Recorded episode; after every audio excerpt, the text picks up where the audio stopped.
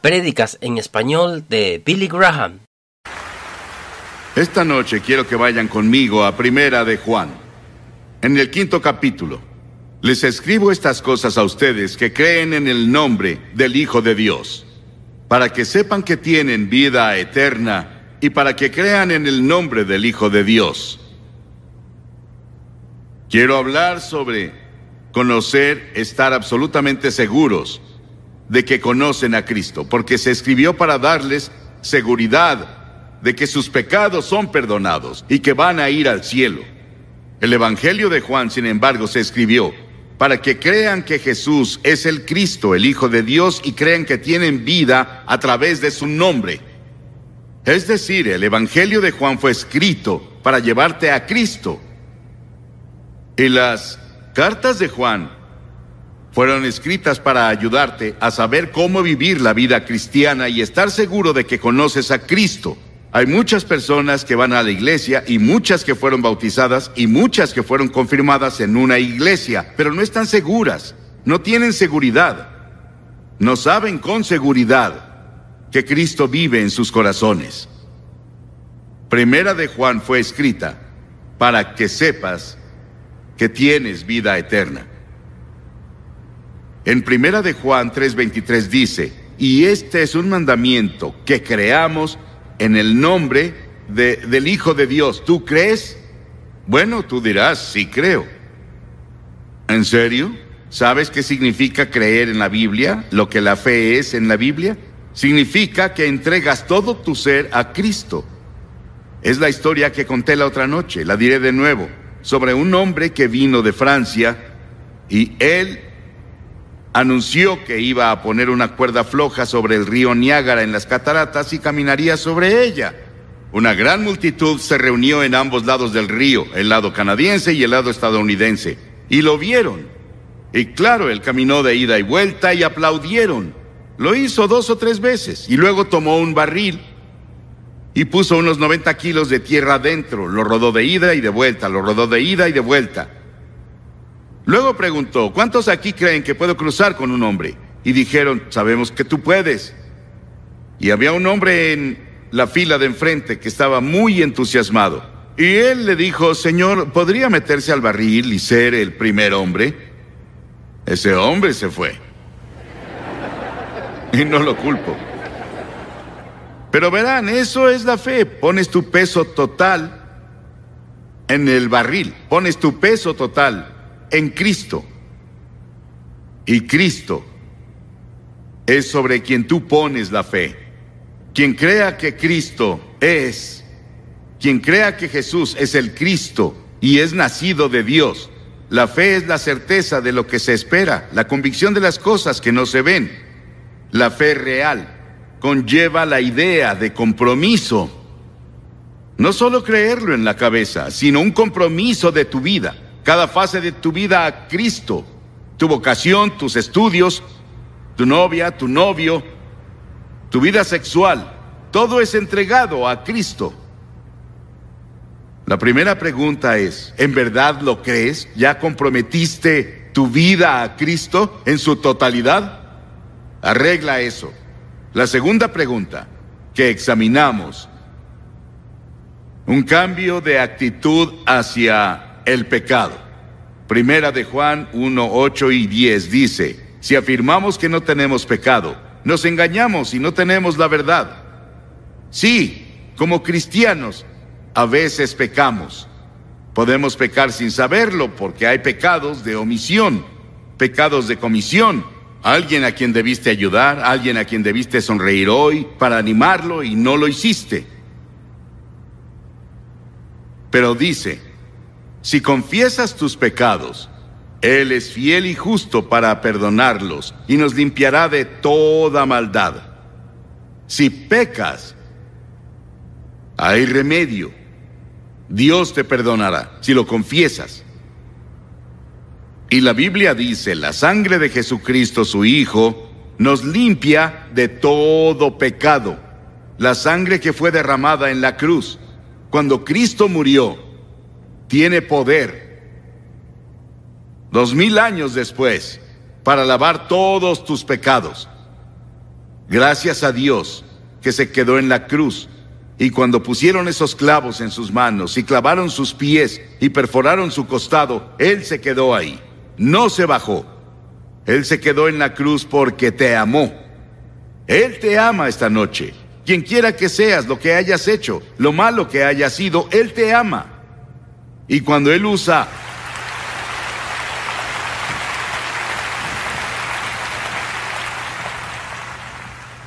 Ahora, después de que llegas a Cristo, ¿cuál debería ser tu actitud hacia el pecado? Primero, si cometiste un pecado, confiésalo de inmediato. En segunda, olvídalo de inmediato, con su ayuda. En tercera, busca la justicia y la santidad. Asegúrate de no hacerlo de nuevo. Sabes, algunas personas pecan y van a Dios a pedirle perdón. Y luego van y cometen el mismo pecado, lo cometen una y otra y otra vez. Significa volverte de tu pecado. No vuelves a hacer eso de nuevo. En el Salmo 23, David dijo, confortará mi alma. ¿Necesitas que conforte tu alma hoy? Hay cientos de personas aquí esta noche que son creyentes, pero necesitas dedicarle de nuevo tu vida. Necesitas entregarte de nuevo. Hay personas aquí hoy a quien Dios está llamando a ser misioneros. Hay personas esta noche que Dios está llamando para trabajar en la iglesia. Hay personas aquí esta noche a quienes Dios les pide que hablen con personas, donde viven, donde trabajan, les hablen sobre Cristo. Y ese es trabajo misionero. Si eres miembro del cuerpo de Cristo y te has revelado, puedes confesarlo y recibir el perdón y total restauración él restaura tu alma. Es una cosa maravillosa. Y luego la tercera pregunta es, ¿tienes deseo de obedecer a Dios? Primera de Juan 2.3 dice, y en esto sabemos que nosotros le conocemos y guardamos sus mandamientos. Lee el Nuevo Testamento y marca todos los versículos donde dice, que deberías hacer esto o vivir de tal manera y descubrirás que has fallado. Una señal infalible del nuevo nacimiento es que queremos obedecer a Cristo. No obedezco a Cristo porque temo no obedecerlo. Lo obedezco porque quiero. Amo a Cristo. Quiero obedecer su voluntad. Quiero hacer las cosas que Él quiere que haga como un devocional diario. Es difícil tener un devocional diario porque el diablo intenta evitarlo. Si abres la Biblia y comienzas a leer, el diablo te pondrá somnoliento. O alguien vendrá de inmediato a hablar contigo. O habrá un buen programa de televisión y la tentación es de ver el programa. Y no tienes tiempo de orar, no tienes tiempo para leer la Biblia. Luego, lo cuarto, hay una separación del mundo en primera de Juan 2. No amen al mundo ni nada de lo que hay en él. Si alguien ama al mundo no tiene el amor del Padre porque nada de lo que hay en el mundo, la lujuria de la carne, la codicia de los ojos y la arrogancia de la vida, proviene del Padre, sino del mundo. Y si amas al mundo más de lo que amas a Cristo, no estás en el reino de Dios. ¿Cuántos de nosotros esta noche amamos el mundo? Al diablo lo llaman el Dios de este mundo. Lo llaman príncipe del poder del aire. Tiene tremendo poder. Hay muchos demonios en el mundo. Y esos demonios trabajan con el diablo para destruir la vida cristiana. En el momento en que recibes a Cristo, el diablo va a ir tras de ti. Te va a tentar. Él traerá cosas a ti con las que nunca había sido tentado. La tentación no es de Dios. La tentación viene del diablo. ¿Y cómo repeles al diablo? Él tentó a Jesús. Él fue con Jesús en un tiempo en el que Jesús no había comido ni había bebido nada por 40 días y 40 noches en el desierto. Y él tentó a Jesús tres veces y eran tentaciones reales. ¿Cómo Jesús lo combatió? No discutió, no debatió, no usó su poder sobrenatural, solo citó las escrituras. Cada vez que Satanás llegó con su tentación, Jesús citó un pasaje del Antiguo Testamento, un versículo. Y por eso es muy importante memorizar todas las escrituras que puedas. He llegado a la edad donde es difícil memorizar las escrituras. Desearía haber memorizado diez mil veces más que las que memoricé de joven. Mientras estás joven, mientras estás en la escuela, después de salir de la escuela, esos primeros años puedes retener las escrituras. Si tomas un versículo y lo memorizas, se quedará contigo toda tu vida. Si tú lo repites semana tras semana y semana tras semana, es tuyo de por vida. Y cuando el diablo venga con la tentación, estarás ahí con la espada. Porque las escrituras son la espada del Espíritu. Y esa es tu, eh, es tu armadura que usas para luchar contra Satanás cuando viene. ¿Estás separado del mundo? Las escrituras dicen y el mundo pasará con sus malos deseos, pero el que hace la voluntad de Dios permanece para siempre. Y sabes cuando yo enfrento una situación, debo ver este programa de televisión, debo ver esa película, debo hacer esta cosa en particular que está en el mundo, y hay duda en mi mente de si debo hacerlo o no. Hay ciertas preguntas que puedes hacerte. Primero, me pregunto, ¿viola algún principio de las escrituras? ¿Lo que estoy a punto de hacer viola algún principio de las escrituras? En segunda, ¿le quita la agudeza a mi vida cristiana? ¿No ansío a Dios después de ver eso como antes de que lo viera? En tercera, ¿Puedo pedirle a Dios que lo bendiga? Y luego me hago la cuarta pregunta. ¿Es una piedra de tropiezo para otros?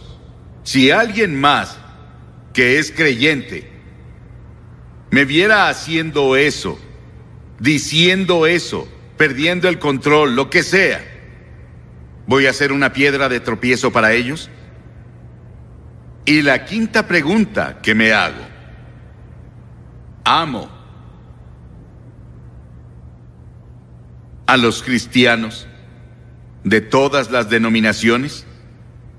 Amo a otras personas. Amo al pobre lo suficiente para hacer algo para ayudarlos en su pobreza.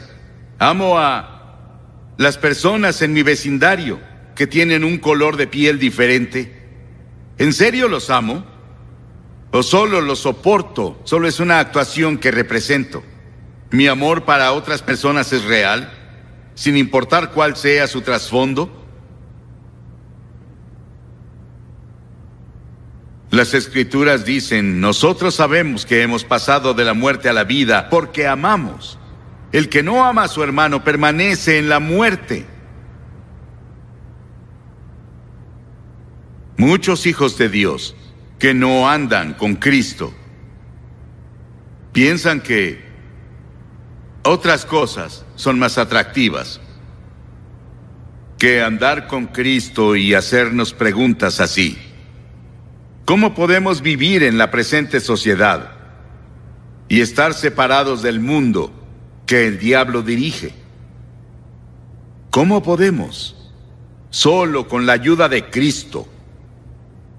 Y la sexta cosa, si en realidad conoces a Cristo, no practicas el pecado. Primera de Juan 5:18. Sabemos que el que ha nacido de Dios no está en pecado. Aquel que nació de Dios lo protege y el maligno no llega a tocarlo. El diablo no puede tocarlo. Dirás, pero dice el que no peca. Esa palabra significa que no practiques el pecado.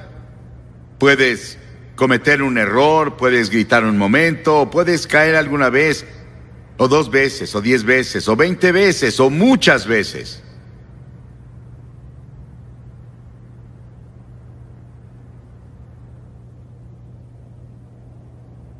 Pero no practiques el pecado. No lo hagas una y otra y otra y otra vez. Lo confesarás y lo olvidarás y renunciarás a eso. Señor, ayúdame. Soy tan débil. Necesito tu ayuda para vivir una vida cristiana. Y luego, séptimo, Hay un testimonio del Espíritu. Si en verdad conoces a Cristo, lo sabrás porque habrá un testimonio del Espíritu en tu corazón. El Espíritu mismo le asegura a nuestro espíritu que somos hijos de Dios. ¿Cómo lo sé? No solo la palabra de Dios me dice, no solo mi vida me dice que conozco a Dios, también es como el niño que estaba volando una cometa y la cometa se perdió, se perdió de vista, como las nubecitas que tenemos hoy encima de las torres. Las torres de televisión no se puede ver la cima porque las nubes la cubren. Y la cometa del niño desapareció, llegó muy alto, pero él la sostenía. No podía verla. Y alguien dijo, ¿qué haces? Él dijo, volando una cometa. Dijeron, no la vemos. ¿Cómo sabes que está ahí? Él dijo, siento que me jala. Y cuando conoces a Cristo, sientes el tirón de Cristo en tu corazón. Y sabes que vive en tu corazón. ¿Sientes el tirón en tu corazón?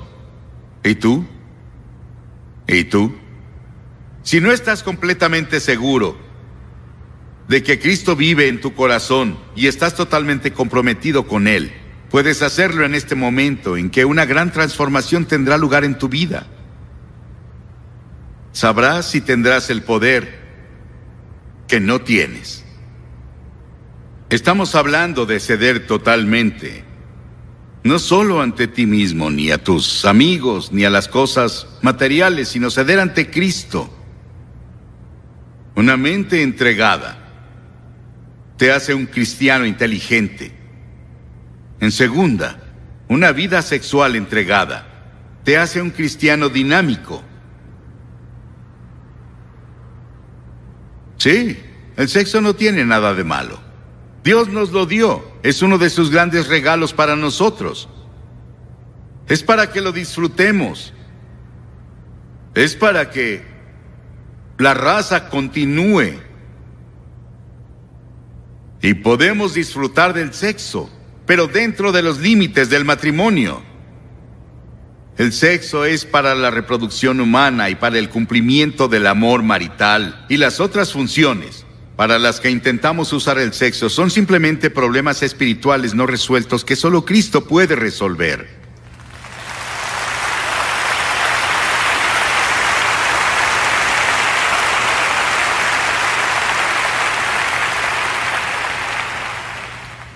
Y luego un cuerpo entregado hace que seas un cristiano útil. En Romanos 6 dice, de la misma manera, también ustedes considérense muertos al pecado, pero vivos para Dios en Cristo Jesús.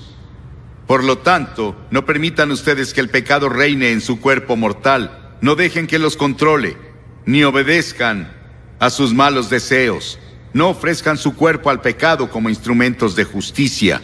Al contrario, ofrézcanse más bien a Dios como quienes han vuelto de la muerte a la vida presentando su cuerpo como instrumentos de justicia. Les ruego, hermanos, por la misericordia de Dios, que ofrezcan su cuerpo como sacrificio vivo, agradable a Dios. Nuestros cuerpos le pertenecen a Dios. Nuestro cuerpo es el templo del Espíritu Santo. Ahora, un corazón entregado hace un cristiano devoto. La Asociación Americana de Cardiología dice que el 27% están enfermos del corazón.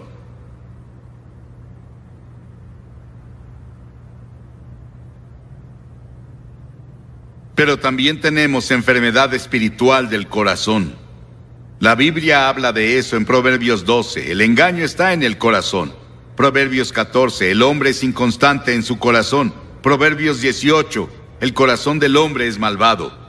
Proverbios 22, el pecado ata el corazón. El problema real del corazón del hombre es espiritual.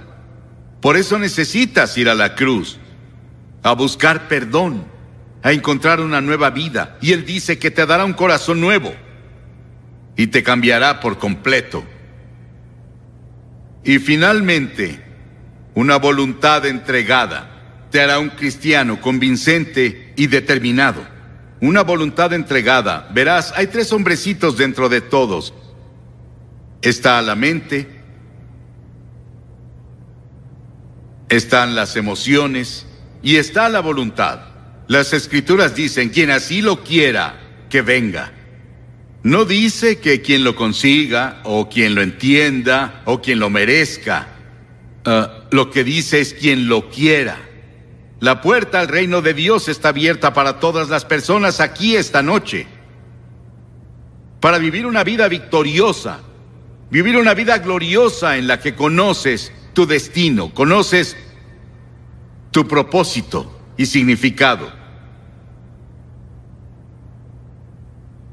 Leí hace unos años que tuvieron una gran reunión en Inglaterra de obreros. Dwight L. Moody les habló y para terminar dijo, les ofrezco a Jesucristo, Cristo quien murió en la cruz y resucitó por ustedes. Les ofrezco a Cristo. Quiero que se levanten y digan, quiero o no quiero. Lo recibo a Él o no lo recibo a Él. Y un hombre se levantó vacilante y dijo, yo quiero. Y otro dijo, yo no. Otro dijo, yo quiero. Y otro dijo, yo no.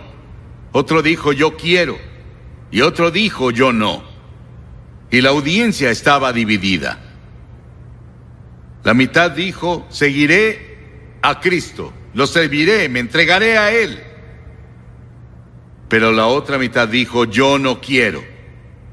¿De cuál serás tú? ¿En qué grupo estarás? Porque verás, cuando respondes, también puedes decir, no quiero. ¿Quién vas a ser esta noche? Voy a pedirte hoy que digas, quiero. Hasta donde puedo entender, recibo a Cristo en mi corazón. Y quiero vivir el tipo de vida del que has hablado. No tengo fuerza. Y no tengo la energía, no tengo... Siento que no puedo hacerlo pero estoy dispuesto a empezar. Estoy dispuesto a decir hoy, con la ayuda de Dios, entrego mi vida a Cristo como Salvador, Señor y Maestro. Y Él te hablará sobre servirlo en otras partes del mundo. Mi hijo mayor Franklin acaba de volver de Sudán. Él dijo que vio sufrimiento a una escala que no había visto en ningún lado en sus viajes por el mundo. ¿Qué haría Dios con algunos presentes en lugares así? ¿Qué vas a decir? ¿Quiero o no quiero? Te voy a pedir que te levantes de tu asiento todos los que digan quiero. Y quiero que se levanten y vengan y se paren aquí enfrente, como han visto cada noche y digan hoy, le abriré mi corazón a Cristo, lo recibiré, me entregaré a Él. Quiero saber que voy a ir al cielo. Quiero saber que voy a vivir para Cristo. Quiero servirlo. Si estás con amigos o parientes, te esperarán. ¿Por qué te pido que vengas públicamente? Porque Jesús dijo, si no estás dispuesto a reconocerme ante los hombres, yo no te reconoceré delante de mi Padre que está en el cielo. Hay algo sobre venir al frente y pararse públicamente que complace a Cristo y ayuda al compromiso. Si estás en el coro, ven. Si eres un maestro de escuela dominical o si eres incluso pastor de una iglesia y no estás seguro cómo estás ante Dios, levántate y ven.